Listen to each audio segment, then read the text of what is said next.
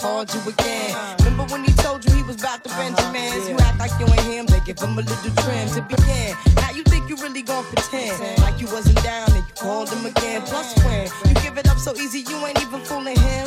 If you did it then, then you probably can talking out your neck saying you're a Christian. A Muslim sleeping with the gin. Now that was the sin that did Jezebel in. Who you gonna tell when the repercussions spin? Showing off your thinking it's a trend, girlfriend. Let me break it down for you You know I only say it cause I'm truly genuine. Don't be a hard rock when you really are a gem, baby girl. Respect is just the minimum. Nigga, you still defending them now. Lauren is only human. Don't think I haven't been through the same predicament. Let it sit inside your head like a million women in Philly pen. It's silly when girls sell their souls because it's sin. Look at where you be in. Hair weaves like Europeans. Fake nails done by Koreans. Come again. Yeah, win-win. Come again.